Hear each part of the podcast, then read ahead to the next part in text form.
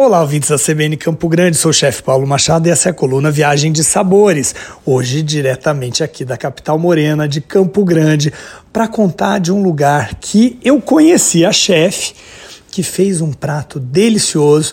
Esse lugar é o Caruso, uma tabacaria aqui na capital, que tem, assim, gente, sabores deliciosos que levam também a cozinha regional.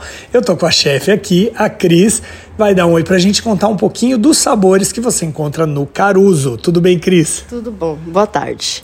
Bom, nós trabalhamos com carne, nossa carne é, ela é grelhada no, no Josper e trabalhamos com frango, frango é a comida regional, estamos inserindo mais pratos regionais no nosso cardápio. Fantástico. Eu vi que você também trabalha com uma técnica que é muito conhecida da alta gastronomia, que é o confi e também o trabalho em sous vide, né? O, o, confitado, aquela, aquele processo antigo que a gente tem na cozinha regional, que era feito geralmente com banha de porco uhum. ou com a gordura do próprio animal, e você acaba transformando isso na técnica do sous vide. Que pratos você faz com essa técnica e como você é, pode contar para gente que é trabalhar com isso aqui em Campo Grande? Bom, o sous vide ele é uma técnica de cozimento em baixa temperatura e é bom que você coloque o tempero na, no alimento. E ele sai assim perfeito, porque ele agrega o tempero sem perder a estrutura do alimento. Uhum. Então, é, para mim, é um dos utensílios melhores que, que existem na, na cozinha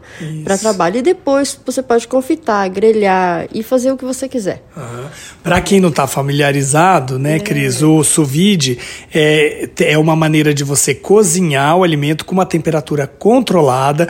Você coloca ali, por exemplo, um, uma coxa de, de frango caipira, como a Cris faz com os temperos embalado a vácuo e aí você pode usar tanto um termocirculador ou forno combinado. Aquela embalagem a vácuo faz com que os sabores, é, a cocção, aquele tempo que fica ali cozinhando, deixe a carne muito macia, né, Cris? Sim, a carne fica muito mais macia e o tempero pega bem no, na, na nossa carne. Então, muito...